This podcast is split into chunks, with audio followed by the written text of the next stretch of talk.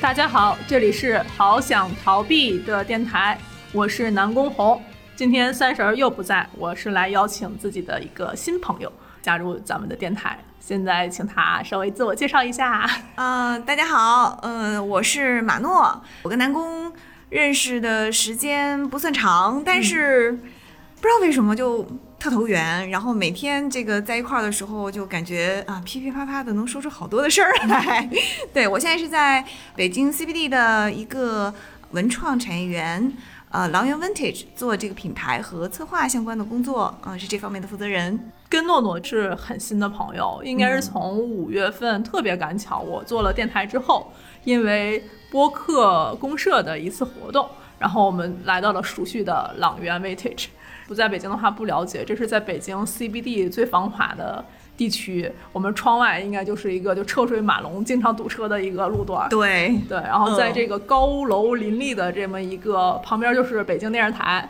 在旁边就是北京最高的那个中国尊。我和南宫现在这个在录这一期播客的时候呢，在我们的一个呃那个 conference room，一个眼神儿瞟到外面去就能看到外面的那个高楼林立的那个中国尊高楼的其中的一部分。说实话，就是来我们这儿的朋友们经常会有这种感觉，就是。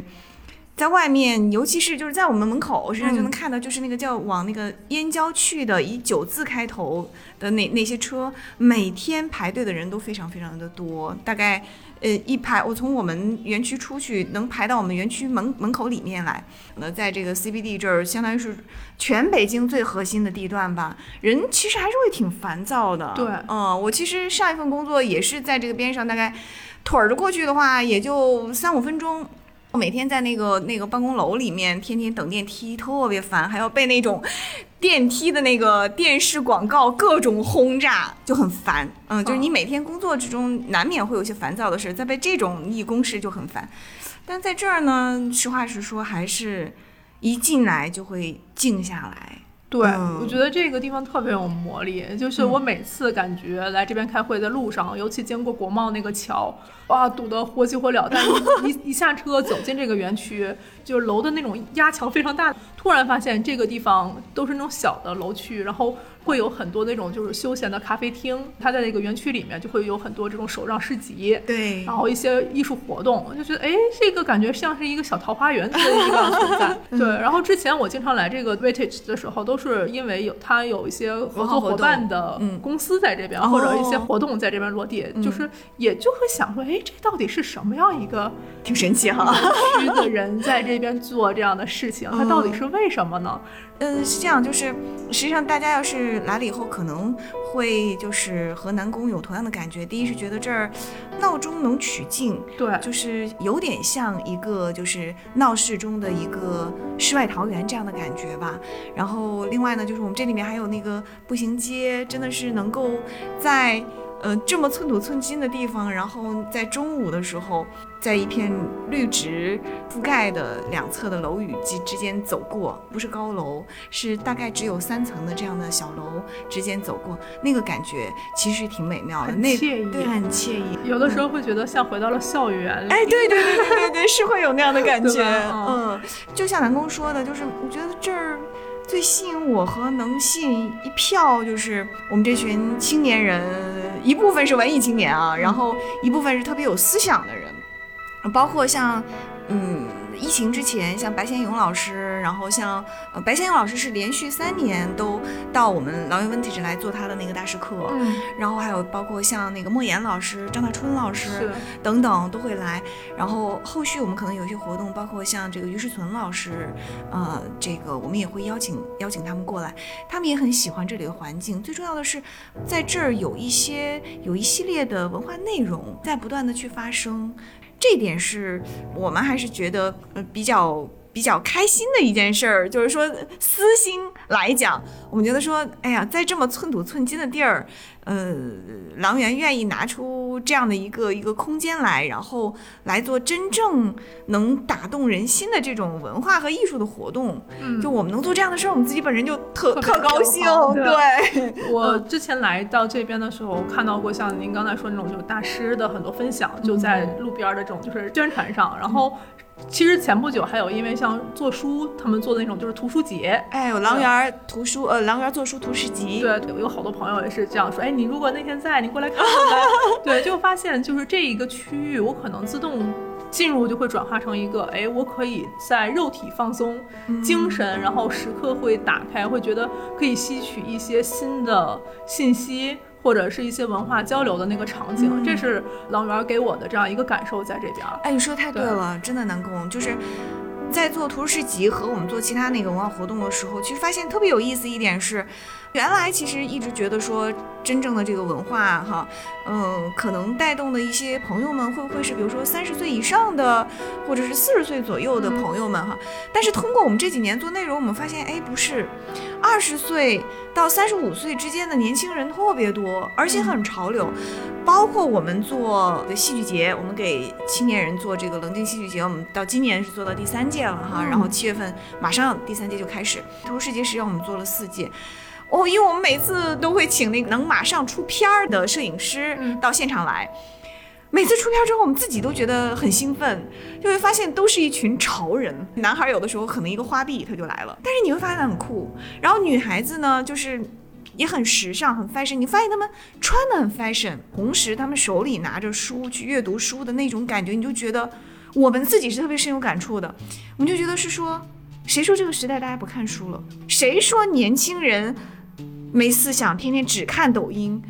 事实告诉我们不是这样的。我们读我们读书世纪三天一万多人哇在这样的情况下，一万多人来都是这样的。我们说。看起来很时尚的、很潮流的青年，但那只是他们的外表。实际上，你真正看他们去买的书，因为我们请到的将近两百家的这个出版社，都是全国非常 top 的出版社。是的，对，然后他们的选品也非常的有思想，嗯，有内涵，然后设计感也很强，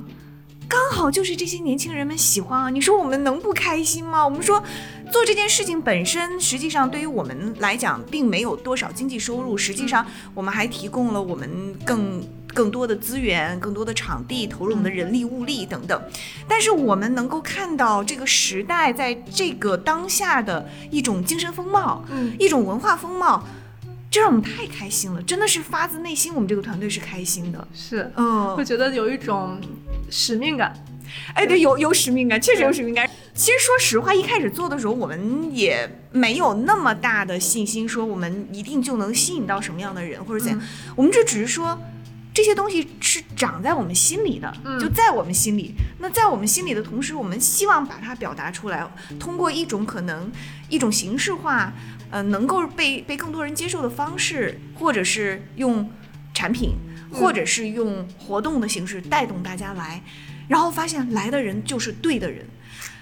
就这个感觉就太好了。包括嗯，薄荷节，嗯，包括能够和南宫在一起，我真的觉得就是不，它不能叫冥冥之中，真的是说，哎，对，就是命运的感觉。 对对，我们没有去规划这件事情，但是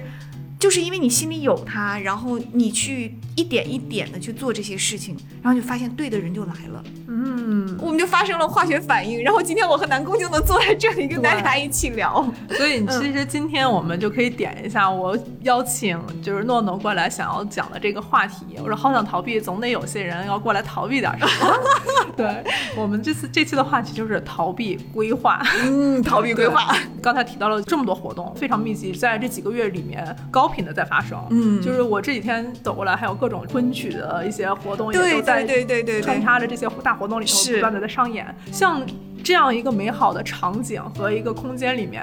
这些东西其实都不是原生的，一定有人在规 划。对，即使即使诺诺刚才说有很多是这种应运而生的，但是嗯你也有很多计划性在这里面。遇到这些活动之前，你是有做一些框架和规划，就是你是一个计划性的人吗？实话实说，嗯嗯，真不是，我从小到大就不是一个计划性和规划性特别强的人。嗯这个无论是小时候的学习和后来的工作，嗯、就是就第一呢是跟我这个人性格上比较散漫有关系。嗯，第二是我经常觉得做了规划其实嘛用都没有。嗯，就是做了规划，发现变化永远比规划要要快很多。然后呢，中间总会产生不断的这个变化，但是呢，并不是说做规划就没用。嗯，这个规划该做还是做，但只是说当变化来了的时候，怎么去调整你的规划，这事儿还是很随机应变的。你现在的工作在规划这件事上，嗯是你的主要的这工作范围吗？啊，其其实说实话，这这这提到一点，就是公司其实在年初的时候就跟我说，你要做个规划呀，做个出全年的规划呀。我说好的，然后第一次上会没有过，说哎你这个规划不行啊，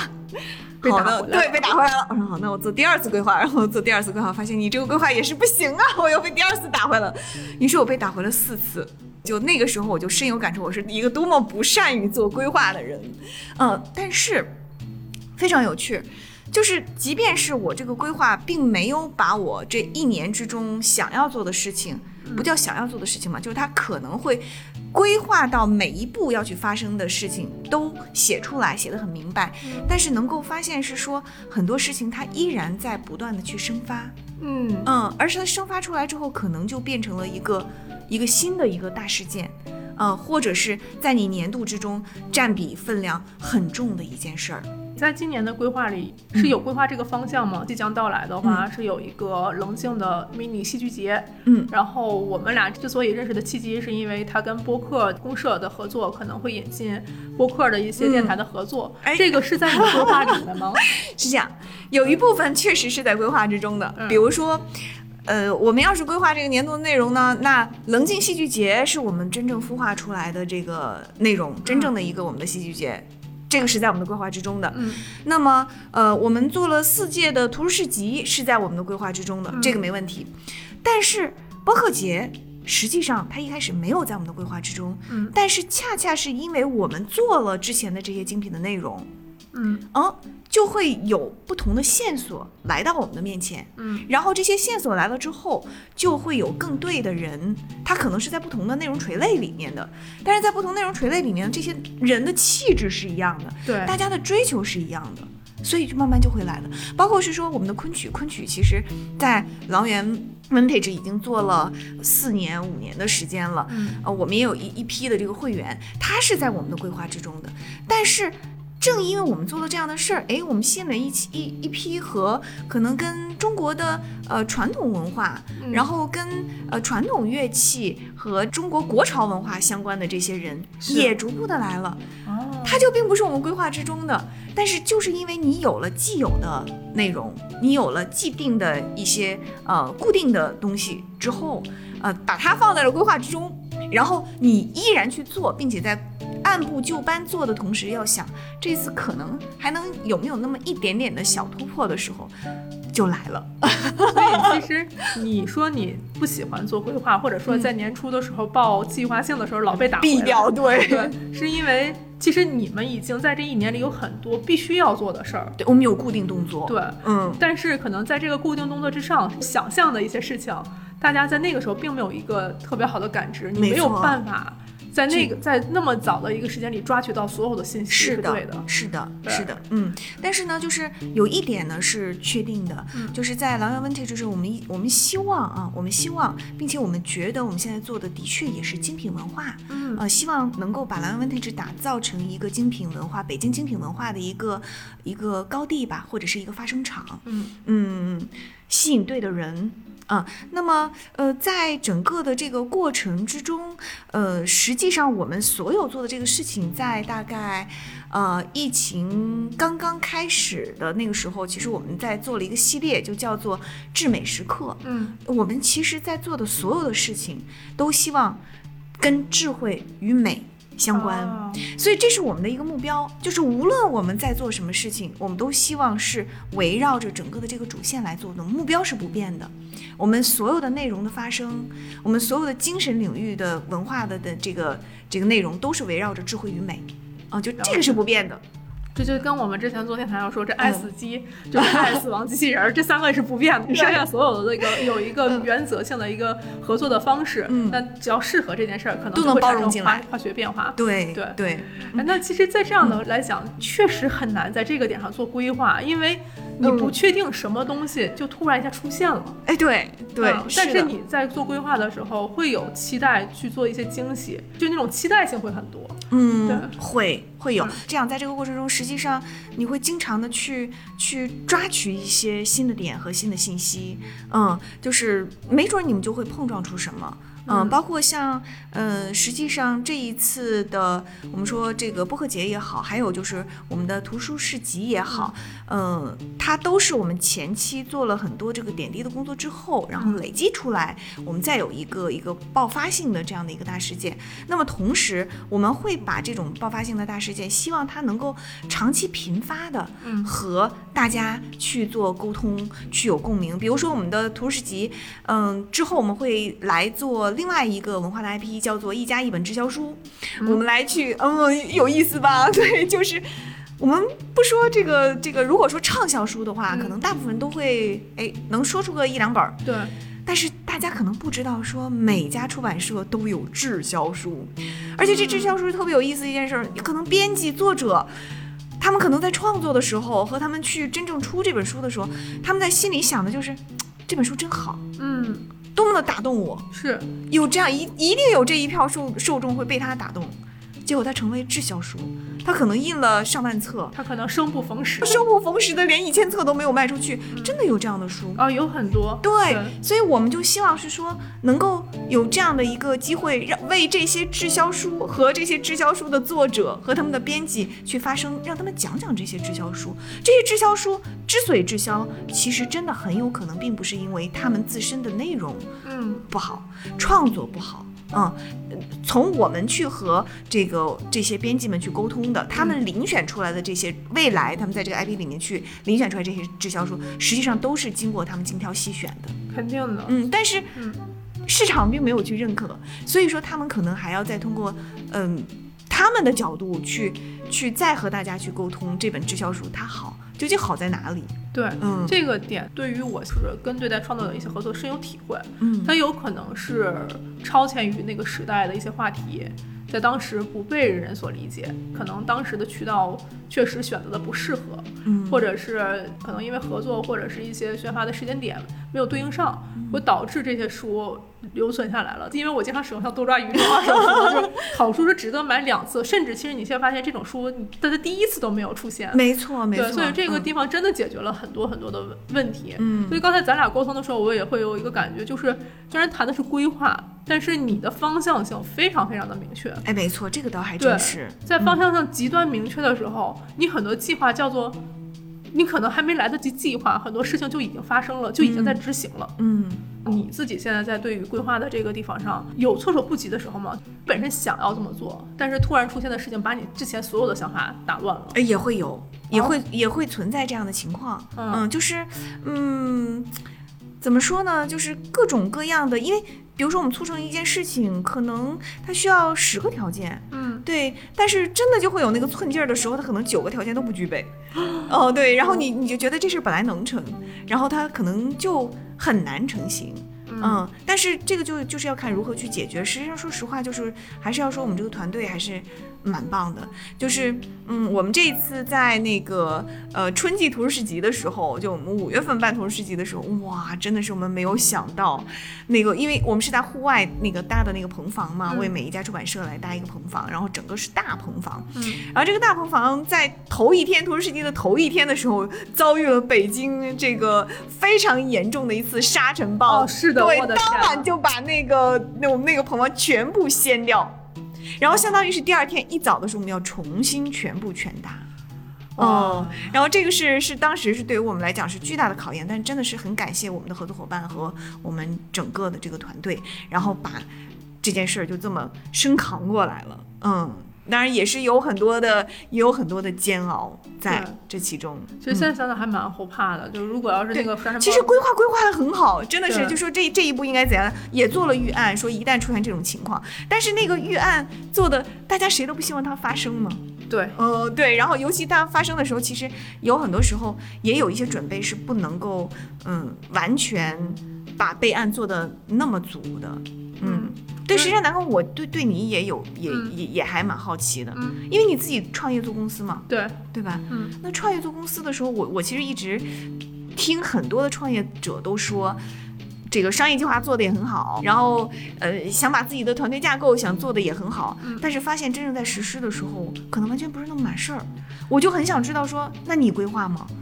哎呦，就规划这件事儿，就是还是得规划，就嗯是怎么讲呢？因为首先像我公司的话，你每年对投资人也好，或者对员工也好，还是得把每年的一个能让大家统一步调的事儿做下来。大方向那件事儿还是得定。你们这边是呃呃智智慧美关于美丽对，我们这边就一定是说打造代表作 这件事儿。对，像我们当哦时最开始创业的时候，就你先别动，我 来，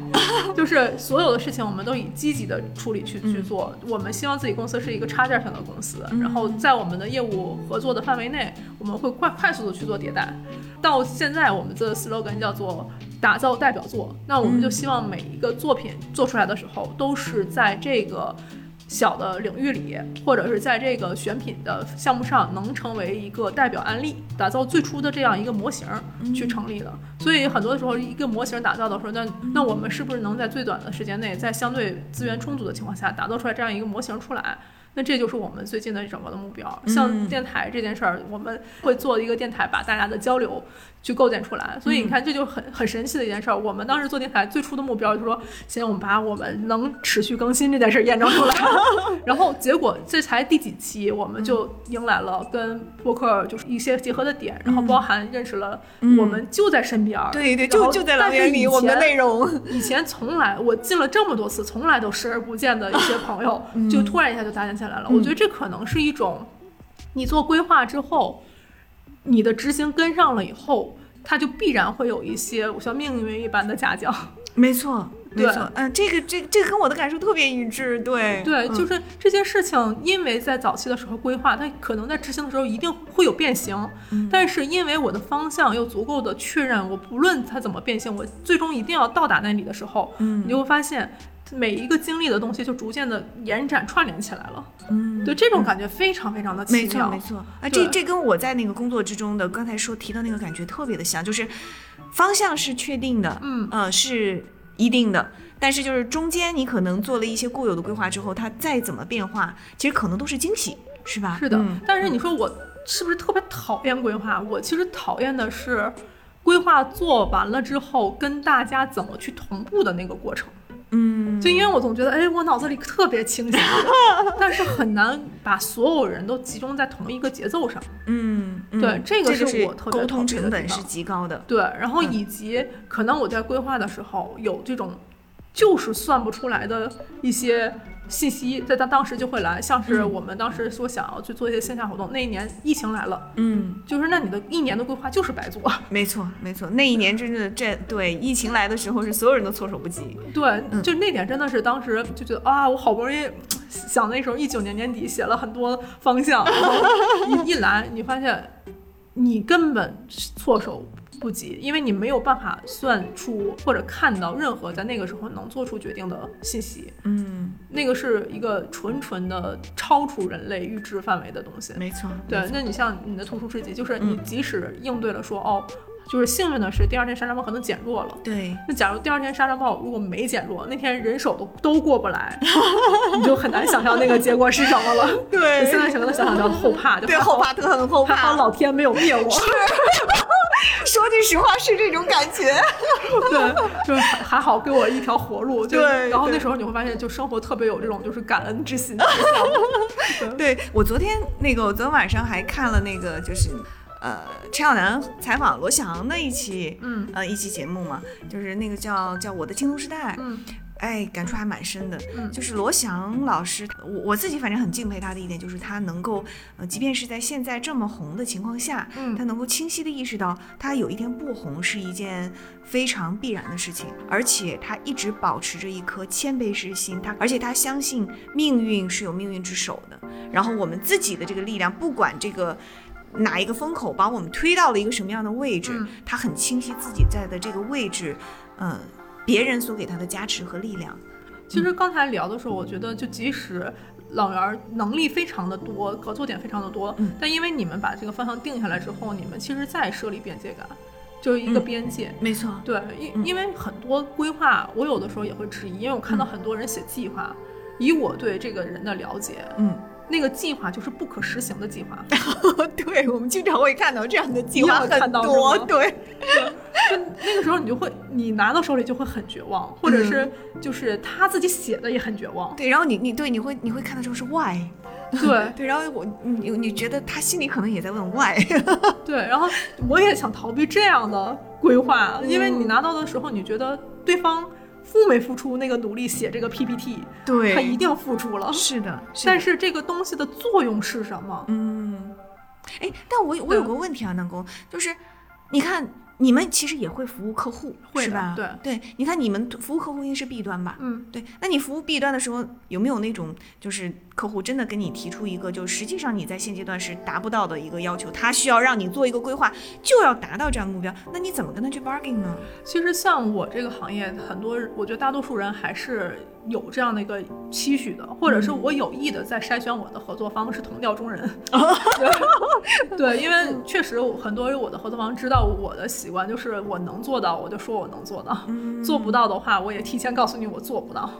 对，因为这件事儿，如果我提前答应了一件事情，就、嗯或者说我跳一跳能够的，我会提前告诉你，咱们把这个预期管理做好。嗯，要不然就双方会陷入无限甩锅和、没错没错没和错，画是饼的一个过程是的，在是这边。样，可能从这点上来讲，我一直跟就是我的很多前辈也好，或者是就是创业的同路者会说，我说我在这点上我其实是能力比较弱的人，因为我知道有很多很好的创业者，他是能把不可为的事情而为之，嗯，就是他能先把这个事情放在那儿，但我不是，我是一个，就之前电台的朋友都知道，我是一个先看到那个墙有多高，我先把帽子扔过去，我的帽子扔过去，我自己才能爬过去。嗯，那先对测试一下，对，然后因为我帽子过去了，我不得不人自己不得不过去的时候，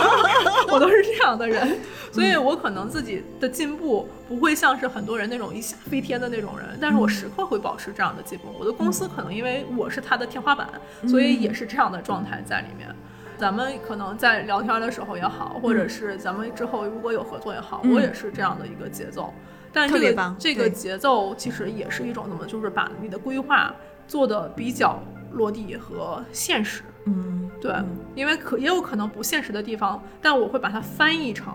可执行、大家能接受的东西。嗯，对，就刚才你说那点特别对，就是，嗯，合作一定要就是频率对，嗯，嗯，然后能合拍。就实际上我们在这么多年的合作的过程之中，其实说我们找这个气味相投的人，或者会吸引气味相投的人会，嗯，但是你说会不会有气味不同的是人来，，会有。嗯，呃，而且甚至有可能在一开始的时候，其实你并不能完全去确认的时候，你们还是会合作，对，但只是说通过这个合作，你发现那确实不行，嗯那就只能是说终止。我们也会有这样的情况，嗯，说从博弈论上那个角度来讲，说好像最佳的模型就是第一次合作的时候你先同 意，然后第二次的时候复制对方的那个就是相关的这样一个判断，嗯就是因为你合作完之后如果不合拍，双方他或者是背叛你，或者是相关一件事情，就那个其实是收益率最高的。嗯没错，没对错，，而且我是一个比较喜欢信，如果第一面大家投缘，或者是你觉得这个事情比较有。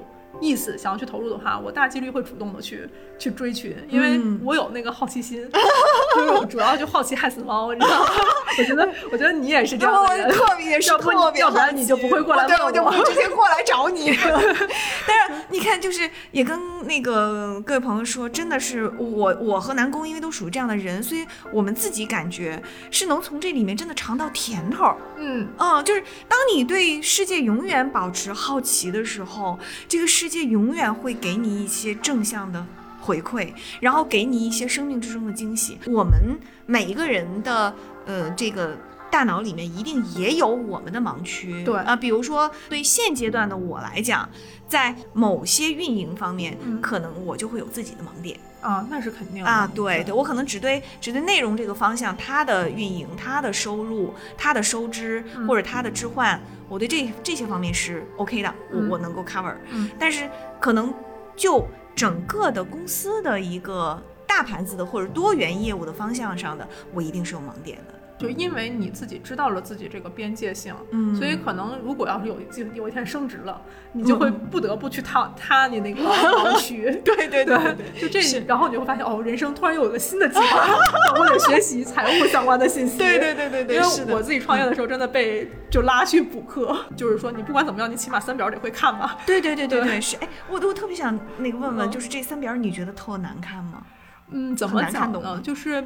还是抓大框，有很多嗯你自己知道、必须要知道的东西，你在那个表里头把它的对应关系嗯了解出来。嗯其实也、嗯也不是说你非得要像特别懂的那些人，但是你必须至少我得明白，嗯，就你嗯不用精专，但你得明白。我觉得这个地方就是它其一实旦动态了，那意味着我这公司是一个什么样的一个情况？嗯是，的，是的，就是你、你要掌握一个初级的语言在里头，嗯，然后更高级的语言，其实这就是我说创业之后，嗯，怎么讲呢？我觉得生在了一个好的时代，就是有嗯无数更加专业的人在那边，可以帮助你解读这件事儿。你只要找到对的人就可以了。嗯，嗯但，是对的人一定就那么的值得信任吗？我觉得这可能是很多人在在做事情的时候的一个一个不好衡量的地方。就是有有，就就是是当自己不懂的时候嘛，嗯当然我们每个人都不可能那么懂，嗯呃，就就类似于像刘备，他会，我们都说刘备会用他的这会有些，人哎，，三兄弟呀、或者是嗯会用人，但是这这起码是说他的那个那个左膀右臂是他很值得信任的，嗯但是对于我们来讲，我们可能比如说你像你创业一家公司，或者你嗯你的 team 里面，你作为一个主心骨，你是 key person，嗯那么周围的人，你去在遴选这个合作伙伴的时候也是一样的，他们他们的信任度，可能有的时候你对他们的信任度可能比他们的专业度是不是要更重要一些？我不太清楚。嗯，这个其实是这样的，就是这也算是在计，这嗯这也是计划的这 部分，这是突然突然周二了起来，对，这也是计划的一部分。就是嗯嗯，我觉得最重要的地方在于你要认亏损多少。 认亏损多少？嗯，对把自己的止损线画好。当你觉得这个止损的地方你能接受，嗯其实所有的事情都是往前进的。嗯，对，但你一旦临到那个点之后，你就要启动说，那我找不到合适的人，我找不到就是我觉得我能信任的人的时候，这个事情做不做，或者我有没有备案，先做六十分，先做六十分，对，先把六十分那个线画好，就只要过了这个线，那这个事情我们就知道它能往前去走。嗯，但是我在这个限制上，我一定会给我设计去挖几个填空题，嗯说我需要这样更好的人，需要更多的呃，可能是财务上的支持，嗯，或然后或者是更好的这样的一个资源去置换，嗯然后在这个基础上我再去去不断的换零件儿，其实是这哎，样，特别。棒，特别棒。嗯，因为其实我从小到大一直有一个特别假的定论，特别假的定论，介绍介绍就。是我们都是玩游戏的人嘛，嗯我有的时候我会听别人说，哎，我们我从小没有什么带团队的经验，嗯，然后我就很好奇，我说大家不是都玩过 RPG 游戏 吗？对，你在游戏里都带过团队。对呀、你在游戏里你是怎么筛选你的 Pokemon 的，嗯对 吧？你为什么要带皮卡丘和为什么要带那个就是就是妙蛙种子？为什么要带可达鸭？为什么要带催眠有药？道理，是的。对，我从小就很好奇这件事儿，就是你非常明确下一关你要解决的任务是嗯把这个人催眠了，嗯然后或者是你用一个特别力大无比的事情把这个东西搬开，嗯，就这个目标也非常明确，对应关系也非常明确。我觉得有的时候创业特别像玩游戏，打游戏对过关嗯升级。对，只不过难的地方是游戏里都有明确的数值告诉你，嗯但是你在现实生活中你要不断的去测试。或嗯者是你信任说你能不能给你一个进化石，你能进化到哪个地方？嗯，对，特别像这个，就是假如你升职了，那在游戏里不就是你转职了吗？对对对对对，就对我自己就觉得啊，这个其实就是一个特别像游戏的一个过程，只不过更难的一件事儿是，就一个是数值，第二个点是你在游戏里可能产生的感情，还是无比弱于在现实生活中跟人的感情。嗯就是你在现实生活里头，感性的影响因素一定大于游戏里的。对，哎，这这点倒是，你看，就是包括狼园为什么这么多年了一直在做线下活动，嗯也是，这是我们自己特别深有体会的。实际上，我在嗯、呃来狼园之前，也是一家那个一万的公司，也是国内一家很知名的一万的公司的这个品牌负责人嘛。嗯那么，一直是在做线下的叫体验式活动，嗯是因为什么？就是人和人的见面啊，和线上的那种感觉真的完全不一样。线上可能摸不到，嗯对对，就可能能听到，那像像像咱们的朋友们能听到我们的声音，但他可能看不到我们，他还是会好奇，对。然后他听你讲的这些事儿之后，他还是跟你没有，你看，比如说，呃我跟大家来讲，我我现在和南宫坐在一起，我们两个有有大概半米左右的距离，嗯我能看到他说的每一句话，他的眼神是什么，我能体会得到对，他他的气息，然后我们两个之间甚至于那那种呼吸和肢体的那种语言。他是一个完全立体的五感六觉生动的这样的一个人，是你就觉得哦，这是我活生生感受到的这样的一个人，在这个地方上会影响你做一些计划吗？会会有，对吧？啊就是嗯，你像比如说咱们做内容就是这样，就是我们做内容的时候，实际上我们吸引大家来现场的时候，我们也会想，到底你用什么样的方式能够在起码在前期调动他一部分的五感六觉，让他觉得他来了这儿会是一个一个 fantastic experience。嗯，对，这样的话他才会愿意来，因为现在这个不都说我们大家都愿意躺平吗？对就在家里躺平，可能有些有些人愿意可能刷刷抖音、看看短视频或者怎样，他这一天就过去了。嗯，但怎么样能够让他在线下，在人与人的相遇的时候有好的感受？这对就不同。比如说，我们其实一开始在做那个《狼与图书市集》的时候，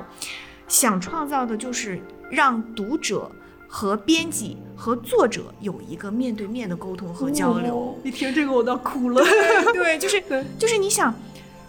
作为编辑来讲，他出了一本书，或者他出版了很多的书，他其实平时也没有机会直接和读者做面对面的沟通和交流，很少。是的，除除非可能做一些读书会，但读书会的时候又通常来讲是作者去嗯沟通，编辑沟通不了，他自己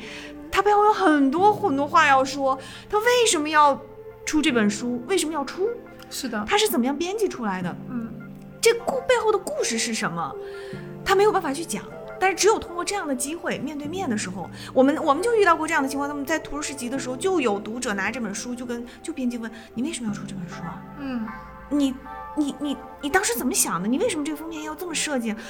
编辑开心的不得了，他能滔滔不绝的给他讲出来。我被看见了。哦，你被看，对他就是我被看见了的那种感觉，就是因为实际上我们每一个人的人生，我们我们再说我们不在乎别人的感受，我们依然需要被认可。对，永远需要被认可。就是，呃，我前些日子实际上还在跟另外一个朋友有讲，呃，这这是一个真实的故事哈，嗯是，嗯，在西方这个西方古代有一个国家。呃，这个国王做了这样的一个实验，嗯，嗯虽然他这个实验不太人道吧，他呢养了几个就是刚出生的新生儿，嗯，呃，大概有有十个十个左右，反正有一定的数量的新生儿。然后他让这些呃宫里的保姆们和这些宫女们每天就是给他们吃饱穿暖喂好奶，嗯，但是就是不和这些孩子们说话，无论他们哭还是他们笑，不对他们说话。嗯，然后过了大概可能呃就是。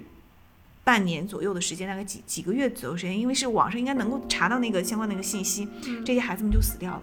嗯，就是因为你没有这样的回应，你的哭笑，你的情感没有回应，他们的情感是枯竭的，就是不仅仅需要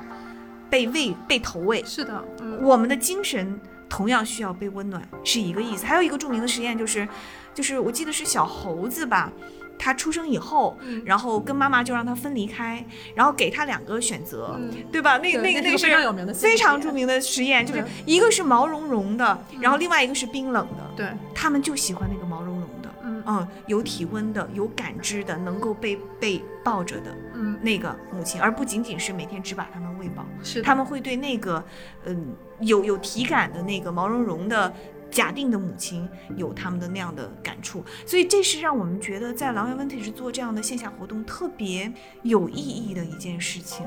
嗯，这可能是个假设，我也算半个就是做文化的人吧，就是、嗯我就是文化公司嘛。就无论我可能我自己有时候定位说我自己还是个商人，但是我其嗯实在这个文化行业，我总觉得越接近人，越能看见人的行业，其实越难做规划。嗯，就是嗯有可能是因为你舍不得，有一部分是因为那个人性很难被数据或者量化割舍。没错，没错，对是的。然后嗯一部分是在于这个地方真的很难演算，嗯你可能算的再好，那一天天气不对、气温不对，或者是突然有一个人的第三情感方就不同它的了东。西就完全不同。没错，没对错。这个规划太难了。是的，然后呃我也想跟大家分享这么一个事儿哈，就是，嗯、因为刚才那个南宫讲到这件事儿的时候，我就突然想到，是呃，腾讯新闻的这个副总编叫李伦，李伦老师，他实际上就是，呃，也是原来他是一个传统的媒体人，是做电视和纪录片的。嗯那么当这个互联网崛起之后呢，他后来到了这个腾讯新闻这边嘛，实际上它是一个一个全新的一个，大家都知道腾讯它是一个数据起家的这对嗯样的一个科技类的公司，那它呢是做内容端的。那腾讯新闻的这个很多，包括像十三幺，包括我嗯嗯嗯我说的这个呃我的青铜时代等等，这些都是它这边的部门来出品的，但它很痛苦。他有一段时间非常痛苦，大概是应该是在前年吧，所以他就去呃游历其他的国家。他的痛苦在哪儿？在于说他觉得做内容的人和做数据的人，这些数据数据和科技人员，他觉得没有办法对话。嗯，比如说我们说，呃，这个哈，这个呃什么某某系，它就是用它的那种算法去，我们不说它是迎合人的人性也好，还是是说抓住人的缺点也好，但起码它让你在那上面有巨高的这个粘性，对让你去看那些东西。但这些内容究竟是好吗？还是是说它建立了一个信息茧房，让你每天就固化在那个信息茧房里呢？嗯，这就是他在想的问题。当他想把他的这些想法和他认为好的内容，想要去，因为我们知道，即便十三幺现在做的还是蛮不错的哈，对，或者是说这一类的这种嗯文化类的这种。呃视频节目做的还算不错，但是他仍然没有办法和那种娱乐节目和那种大众的呃那种节目去相比，它的数量级、点击率、没有办法相比，他就很痛苦这件事儿，他说不明白。嗯，嗯，所以他就去走访了世界各地上这些科技类的公司和这些算法类的公司，嗯，呃，带着他这些疑问去，然后他发现了。他发现在，我不太记得那个具体的那个国家，但是欧美其中的嗯、呃大概一两个国家，他说这个世界上正在有这样的公司在做这样的事情，什么样的事情，让数据工程师嗯他们工作的环境之内就是一个有书、有艺术、有文化的这样的一个空间。嗯，在这里面，他们能够感知到，并且能够参与到这种哲学类的、文学类的、文化类的和艺术类的活动之中，嗯让他们通过这样的浸润去理解、去了解、去明白科技。除了那些数据之外，还需要对人、对社科有一个更深的理解和了解。嗯，所以说，当他考察完了之后，他也发现，在那些国、在那些国家和那几个公司之中，他们的算法是改变了的，是，是和现在我们说某某系的这种算法是不一样的。嗯嗯，而且我相信未来在中国。这种算法一定会成为一种新的算法。我们不说孰优孰劣，嗯但它一定是一种丰富的可能性。嗯，然后就是就此来说，就是说，我们说我们通过大数据，我们现在所有的事情都很强调大数据。嗯我们通过大数据，我们把这些人遴选出来，我们要去看用户画像，然后我们根据我们的用户画像，我们去做什么样的规划。然后我们去迎合他们的什么什么，或者是怎么怎么样。但实际上，我通过李伦老师的这个他的这个分享和他这个案例来讲，是否所有的事情都是需要数据的？是否我们只能依据大数据去判断？对是否我们所有的规划都要根据大数据来？我的答案是否定的。嗯，嗯，当然，那个我们还是把选择权给给我们的听众朋友们。嗯，规划，我觉得这个是指在有限的范围内，我做有限的事情，达到有限的目标。嗯，大多数人，就是无论是咱们互联网上的人，还是很多年前的这种，就是特别有能能能有影响力的这种哲人也好，嗯，其实一辈子能影响的人有多少呢？对，我有的时候经常会想这件事儿。嗯我说，你像孔子，嗯他是整个时间维度上，那影响了那么多的人，嗯。但是在当时，他能影响多少人呢？哎，不过几百弟子嘛。对，嗯 我说，如果是这样的圣人，他能穿越时间下去，在当时其实也是这样。相对我们现在看出几百人的活动，那算 是啥呀？有的时候，对吧？但是我真的，我觉得我自己创业的时候，有的时候看那些报表和数据，就会失失焦，嗯，就会觉得，哎我呀明，白，我特别一理解你这个感我一受嗯个。作品上线没个一亿两亿的点击量，就不值得做呀。对，就从财务报表上来看是这样的。对，或者说，哎，我这个就是一个活动，我没有个三天，我没有个八九万人，好像就不值得去跟别人说一说似的。嗯，但是有的时候就会觉得，这个事情是正常的吗？就我真的有那个能力去覆盖到计划或者盘算出来这样的一件事儿吗？嗯，对，它可能是一个时代造就出来的，没它可能错嗯是个偶然，它可能是一阵子一阵子突发的一些事情造就出来的，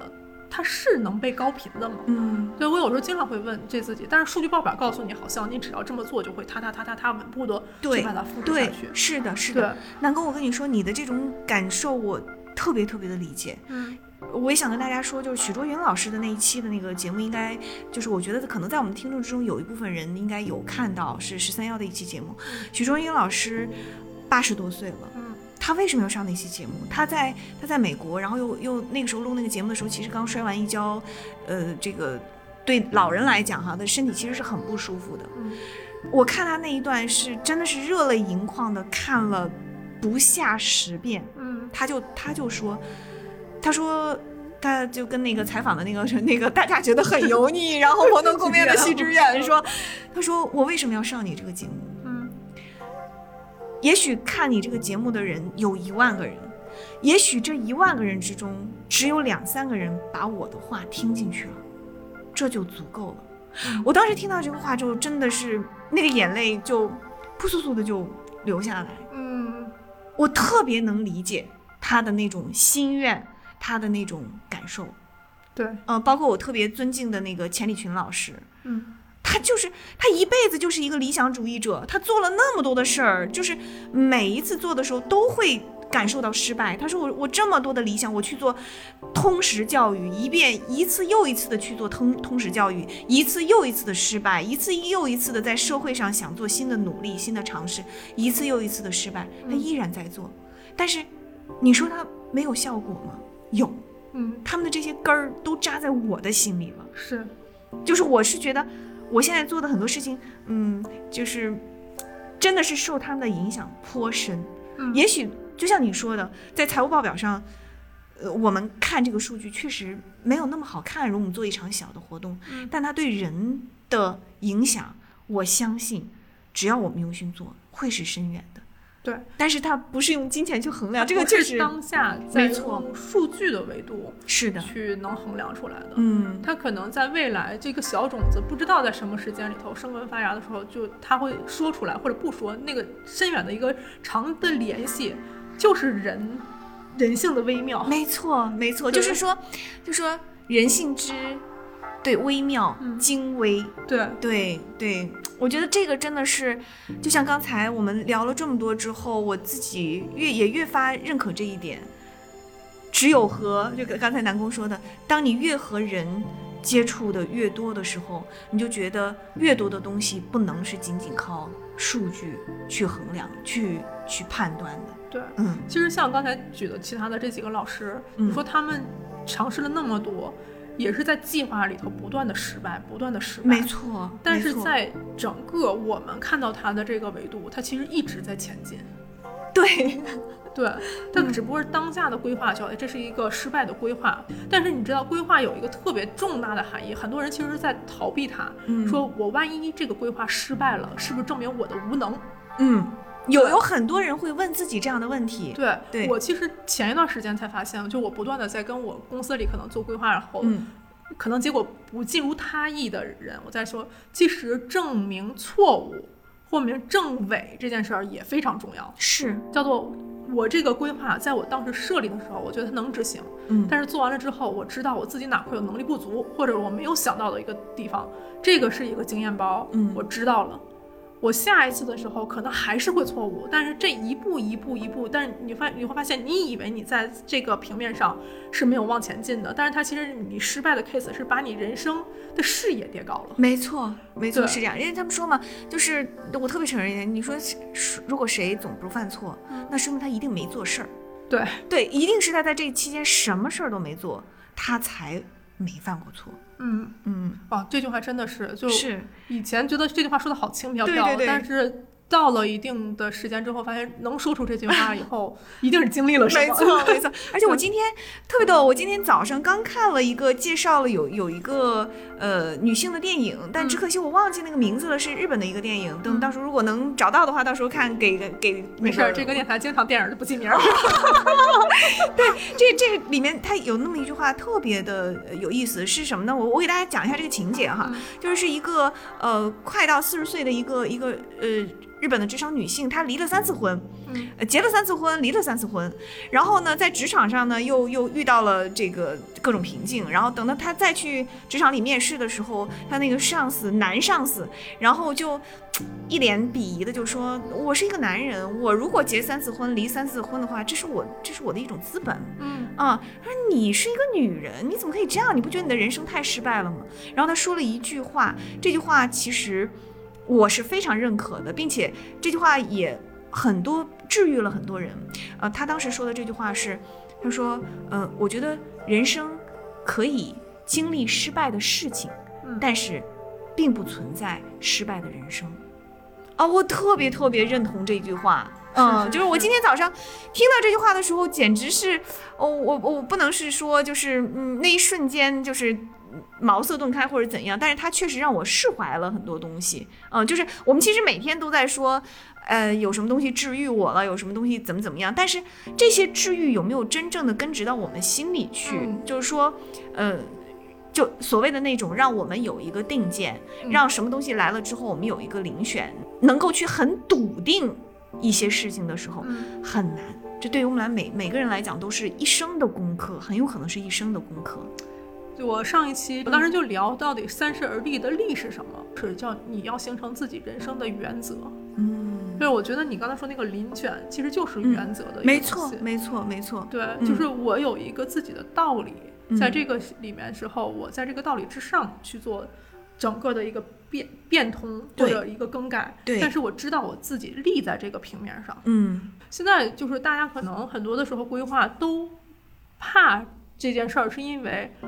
自己那个平面儿其实很不稳定，对，它需要很多的外界不断的去去，就是你踩在外面的一些因素上，你自己其实是不可控的，嗯，你你根本不知道外面那个因素是什么时候会坍塌，或者是它的真正的真实的状况是什么。是的，对，啊是的所，以你会觉得哦，规划的时候非常非常的不确定性。嗯但是如果内观自己，嗯，你再把这个计划建立在自己的能力基础之上，在自己可能看见的地方，然后保留一定的可变性的时候，这个事情就没有那么可怕了。没错，没错，特别特别赞同。对，就像今天其实和南宫还聊起来另外一件事儿哈，我们就说这个中国的这个漫画作家的这个创作的这个寿命问题哈，嗯就是我们说像像宫崎骏这样的人，就是那。那几十万里挑一，那他的原因是什么？呃南宫也有跟我讲到，我我我也还是蛮认同，就是他永远都在做自己，嗯，他很清楚自己要什么，但恰恰是这样的人，我们凤毛麟角找不到。嗯，对，就难免在你活到从二十几岁到八十岁之间，呃，风雨飘摇的被被带来带去都会有。嗯，但是，即便是我们在二三十岁的时候被带来带去，那在之后呢，对吧？我们是否能够一直笃定的知道自己想要什么，一直走下去，有那么一个最定的东西，让我们知道未来的最终我们的目标是什么，我们自己想要什么嗯，这是特别难的。当然，也不能执着于说我只要自己，那不要市场，也不可能。对嗯但你也要相信。到底自己的哪一方面能够去某种程度上 balance，然后最大可能性的保持自己的一种本色和本心，做自己。嗯，对，就做自己，活在当下。这字儿感觉字儿特越少越难，对，越难做，就是。哎呀，就是说，自从“躺平”成为一个网络红词儿之后， 不断的人开始提另外一个词儿，叫内驱力。 对驱力。就内驱力，我觉得这就是一个需要强计划的一件事儿。嗯，就如果你不给自己设定目标，我都不知道你驱啥。是是这样。对，嗯，但是像就是比如说像咱们这种好奇心重的人，嗯，我就不知道这个，我一直就不知道说像咱们这种人的内驱力是从哪儿来的呢？就我我我一直没分析过这事儿。嗯，就我们我们好像永远有内驱内驱力，就是驱动着我们很好奇其实去探索。像我们这样的人，为什么嗯就是讨厌规划，但又必须得去做规划？嗯，就是因为我们看哪儿都行， 我一直都说我说我是一个干一行爱一行的人，嗯嗯因为我自己心里有一个特别明确的东西，叫一旦知道这件事儿，我就觉得我自己吃到了果实，嗯我就吃到了甜头。嗯，但别人可能看就为什么呢？就他也不懂，我其实也不知道嗯这东西生理的。但很多人一生可能找不到自己那个兴趣爱好。我以我以前其实，在今年之前，我是觉得哦，人生必须有自己兴趣爱好的。嗯，但我我发现，确实有很多人的人生可能不存在说他的兴趣爱好，哦，嗯，一丁点儿都没有吗？就是他他的那个值可能，或者他自己内心不敏感，嗯或者说他自己觉得就是他的那个度非常高，嗯，就是低于他那个标准之下的东西，他都不会觉得有快乐有兴，奋点。对，就存在这样的人。嗯，嗯嗯我嗯我是这几年我才开始逐渐接受这样的事情的，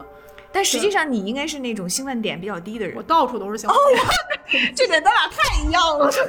对对对。跟我说这个，我的兴奋点和我的笑点实在太低了。 就是我，我感嗯觉我还还像是个幼儿园的孩子似的，我就看什么都觉得，哎呀，这个东西，哎，有意思，值得琢磨琢磨，挺好，挺好，这事儿咱俩可以组个班儿了，组个幼儿园小班儿，对吧？ 就是我们的满足感会比较的高。对，对，所以有些时候就觉得，哦，这种计划打击打击我也挺好的，就让我不会时刻的自嗨，嗯嗯，不会时刻的自嗨，让我知道，哦，有一个方向，就是是。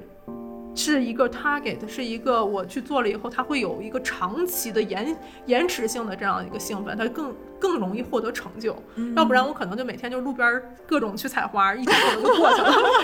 对，就可能会变成这样的人，是每天都很都很开心，嗯但是可能到了人生之后的一段时间，回去一看，万一有一天自己身体或者是年龄支持不动了，嗯，你躺在床上，你会迎来一个可能什非么样常的人生？无聊嗯且长期痛苦的人生，因为那个时候你没有延迟成就感嗯支持你。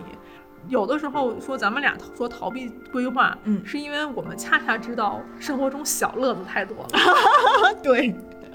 小乐子还处处都是小乐子。对，所以每一次一规划都是延迟成就感的一个嗯难得到的东西。嗯，就是我们要有一个对大的、相对大的一个一个一个成就也好，或者目标也好，在某一时间段内，咱俩你说也不是说逃避规划本身，嗯对对吧规划对，也嗯不、不算是完全逃避吧。嗯，嗯就是我知道很多人就是我就是不喜欢写 PPT，嗯，就是他讨厌这个行为本身。哎，对我就是一个特别不喜欢写 PPT 的人。哦，你嗯是不喜欢写 PPT？对的对，人我是吧发现现在就是没有办法不不活在不写 PPT 里。嗯就我我对形式上这些东西都 OK，就你嗯让我写，你看我的笔记本就贼乱，嗯但你让我把它写出来也行，嗯反正五版真的很好用，对， 可以可以套模板的时候绝对不自 己动手。对，是的，是这个世界有太多的聪明人帮你解决了形式上去做逻辑梳理的这个事情，包含很多什么脑图，什么各种嗯嗯嗯 m a n 嗯 Pro Process 什么这种软件儿嗯，太多太多了。我说你只要把你想的这些东西放进去就好了。可能更难的时候是梳理自己真正想要的东西，嗯，对，是的，这是规划的本质。所以，当规划一旦自己的能力投射到这边，是不是达到精准性这个要求上来了以后，大家就会产生一个压力，嗯，因为这是没自己错，给自己的一个试考试题。对，然后你觉得，哎，我自己给自己的考试题，我自己都答不好， 完了，我没有什么成就感，对，是吧？？会这样，对所以自己给自己做规划的时候，我觉得也是要给自己一个宽容度，真的要嗯给自己一个宽容度。有有好多人，我其实还是见过有一些人对自己下手比较狠，嗯，对，但是下手比较狠的时候，嗯。偶尔我觉得有也看到一些人的下手狠，他也能达得到，我就很敬佩这样的人。但我我是觉得我自己的心理素质还是达不到。 我不知道你是你是不是对自己其实还是挺放松要求哎，的。我挺放松要求的，对我都我都都说得过去，一切一切我接受一切结果说得过去。但你的朋友这么认为吗？嗯，这么认为我吗？对，还是还呃，一部分人觉得是，一部分人觉得不，嗯嗯，还还不太，还不是很统一，嗯，一部分人还觉得我还好像做事儿挺挺有板有眼的，是吧嗯？对，一部分人觉得怎么一天那么散漫？ 嗯，这个还是正常的一个生活状态。嗯，对对对，嗯嗯，所以我在生活的规划里头，嗯你会觉得自己有一些什么痛苦或者是甜头的地方吗？嗯，要说生活上啊，其实其实我对自己的所谓的人生大事什么的，那时候也没有规划，现在呢？现在也没有，包括对我的女儿也没有多么大的规划和期望。你女儿现在多大了？因为我女儿快六岁了吧，但我就真的是把她还是属于一个很散养、很放养的一个状态。就就北京这么多的鸡娃的爸妈，就是我焦虑也会焦虑，嗯，但是好像也没有那么的焦虑，就也没有给她说一定要把她鸡娃鸡到什么程度也没有。然后我觉得我我和我先生之间也都属于是这种。相对来讲，没有给自己设定那么高的那种目标，就是这样也行，那样也可以。如果是这样了，我们也接受，大概是这样的一个一个方式。嗯，你你现在在规划中最觉得打破底线的事儿有吗？在你的人生中，你觉得一旦低于这个事情绝对不行。嗯我觉得是会和健康相关吧。嗯嗯，和自己的健康和家人的健康，我觉得这个这个是还是要在在生活中，我们所谓的这个规划，就是说你要要基本保持你的你和家人的这个健康，我觉得这个是要要保证的。如果这个底线不能保证的话，嗯嗯，那我不知道这生活该怎么过。对，咱们真的就是很很一 致啊。就像我们说说，道路千万条，健康嗯哎第一条。嗯，你你开始觉得你周围的人现在都开始比较养哇，生，超级养生！那天看了一个数据报表，说九零后对于养生的这个关注度非常非常高，嗯，对然后就难道都开始捧着枸杞杯子开始喝水了吗？？特别高的几个高频词是就口腔问题、嗯健身，然后还有保养品。嗯，所以我特别能理解 Keep 现为什么当时对，为什么这么火？这么火对对对对，但实际上就是，你又觉得是说，大家虽然关注这个问题，但是真正能去养生的又太少了。我我我周围的人倒是也有，就是保持着健身的习惯的嗯有，但是，嗯，你要真正看他们的心理健康状况，好像也比较堪忧啊。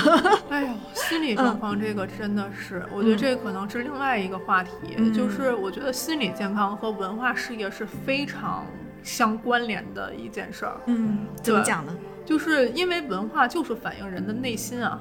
怎么讲呢？我我其实非常喜欢治愈系的啊，治愈那种就是作品， 嗯就是其实最近不是那个包包贝尔重新拍了《阳光姐妹淘》那个 片子吗，你就很喜欢。就是我很我我喜欢那个韩国的原著，喜欢的不得了。嗯，因为我每次都能从那个电影里得到一种治愈一的种力量一。种力量，让我觉得我还能更好的把这个力量放在我心中，然后等他这个小伙伴儿再通过我的一些事情发发发发热，然后我再传递给我的朋友们。我觉嗯得每一次都有这样一个正循环。但是如果文艺创作者都在一个自己压抑和阴郁的那个状态里，嗯，他能创作出什么呢？对吧？对我觉得那个事情叫做我只能抒发我的痛苦，得到更多的人的共鸣。嗯，我其实是希望有更多这样好内容，让我觉得哦，充满幸福感的东西出现。哎，这个这个我跟你还真的是蛮一致的。啊对啊你像韩国的那个导演金基德，虽然说他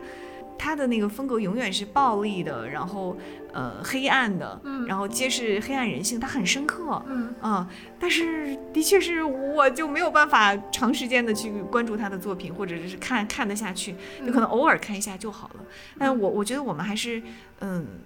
一直相信或者愿更愿意看到那种美好的一面。对，咱俩现在在电台里也好，或者是你们做线下的一些交流活动，嗯，就交流这个东西是本质，没就错，它交流可能让你更深刻的认识到自己， 嗯，然后这种互相的支持产生的这样的一个呃化学反应，我觉得这是一个非常。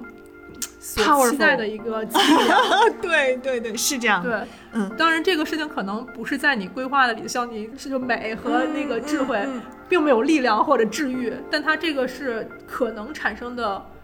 向上的一个一个气氛。没错，在没里错面，嗯，因为实际上你看，我觉得在蓝文地这儿，我接触了这么多的朋友哈，嗯真的是也是很幸运，我真是感谢感特别感谢这个平台，能够让我接触到像南宫，然后还有这么多我们这么多的像艺术家、文学家，然后还有大家的这些朋友们，嗯就是每一次当你给出你的信息，或者他们他们给到你的信息的时候，你们之间有了这种交互。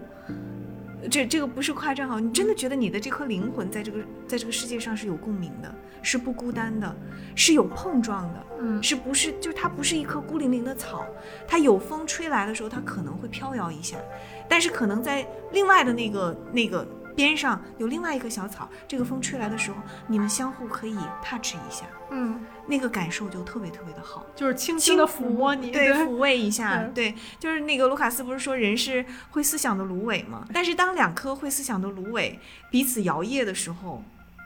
那是一个特别美好的时刻。是的，嗯，哦就我就很享受在狼园 vintage 很享受这样的时刻，也特别享受能够和南宫有有这样的一段时间，然后和和咱们播客的听友和咱们嗯、这个好想逃避的听友们能有这样的不到一个小时的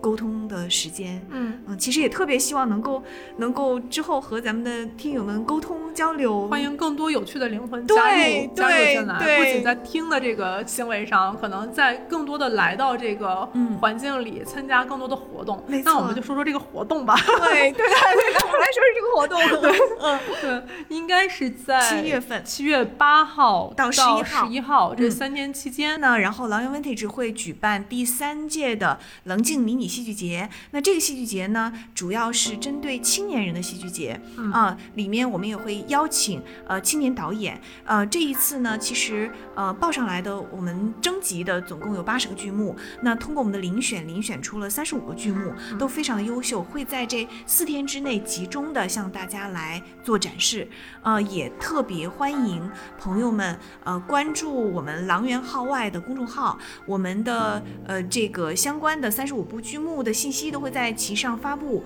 然后呃以及我们整体在这四天之中的内容。那同时呢，我们会和南宫一起合作我们的一个播客。那这对这个播客呢，之后由南宫来还在规划 中。对我们这个播客呢，会呃围绕着我们这次戏剧节里面的非常优秀的剧目，然后包括里面的创作者、对嗯导演啊、演员、话剧演员等等，来和大家做分享。嗯那么同时未来呢，我们还会规划像一加一本滞销书啊、呃这样的播客内容啊、呃以及我们和我们狼园的很多垂类的内容，类似于像呃黑胶唱片，呃类似于像这个呃这个艺术展。思想类的啊，呃良缘思想剧剧场，我们也会做相关的这个播客，也非常欢迎大家关注。哎呦，一介绍之后，我就觉得你真的是你这个活动一个接一 个，无论是从规划还是执行力上来，这之后都辛苦了。 应该的，应该的，对，对就是还是和南宫是抱有同样的一个心态，我们非常愿意以我们最真、最纯，嗯、叫秋露忘机的这样的一个，我们不带有任何机心的这样的一个发心，呃，去做一些事情，然后去结一些结交一些好朋友，结一些缘，然后能够在我们无论是说播客的平台，还是在狼园 Vintage 这个平台，和大家更多的相聚、相遇。嗯，然后碰撞出更多的火花，做互相摇曳，然后彼此感知，彼此能 touch 到的，嗯，有思想的芦苇。，太好啊了！ 我在那之后呢，可能会跟诺诺不断的合作，嗯没错然后嗯在电台的这个地方上，反正大家听友也知道，我就做这个好想逃避也筹划了很 久。然后我们现在预期中，依托这次的戏剧节，嗯然后也邀请我的一些朋友。让大家能感受到不一样的一些角度，或嗯者我们自己在戏剧节里吸收和得到的新的能量，没错跟大家一起分享出来。嗯，对，希望这个活动能多多的得到大家的支持。对，也欢迎对大家来到现场。然后，呃，如果在现场和大家相遇，和我和南宫相遇，也许下一次邀请到我们这个好想逃避的。这个嘉宾就是您。 对，哎，我就发现咱们我这个栏目真的就是只好想逃避，都是只想一想，其实自己都是口嫌体素，只只是想在这个电台里稍微吐槽吐 槽，然后分析分析之后，觉得哎还是挺有动力的。没错，没 错，就人生总是要靠我们的好奇心和呃不断的动力，还有我们的一部分的知识去去去推动的。 嗯，那好，那今天咱们这期节目就到此为止，谢谢诺诺，哦，感谢南宫，感谢有这样的机会和大家交流，咱们下期再见。下期再见。录这个节目之前，我那天就想，我说你的名字特别有意思，嗯就是你的名字这个诺，嗯，就是一个很好的一个筹划和计划。 对，好 诺，我们下一期诺。 Easy breezy 一丁なパリッと着込んで戦闘モードなんだこりゃどうせやるならめんどくさくなろうぜなるようにするのさい